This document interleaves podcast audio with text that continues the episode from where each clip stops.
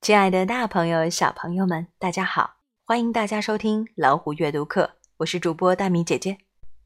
今天大家要和我一起来听的是《小记者希尔德》系列的《Fire Fire》，每一册书都是一个精彩的案件故事。Easy 和 Hild，他们当然想要为自己的报纸写精彩的报道。可是要完成这样的任务可并不容易啊！要具备记者的专业素质，要有敏锐的洞察力，还要冒些危险。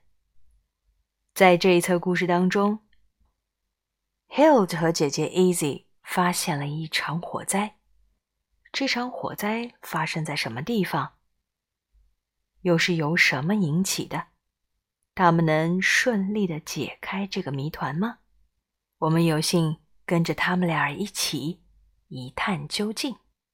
接下来就让我们一起来阅读《Fire Fire》。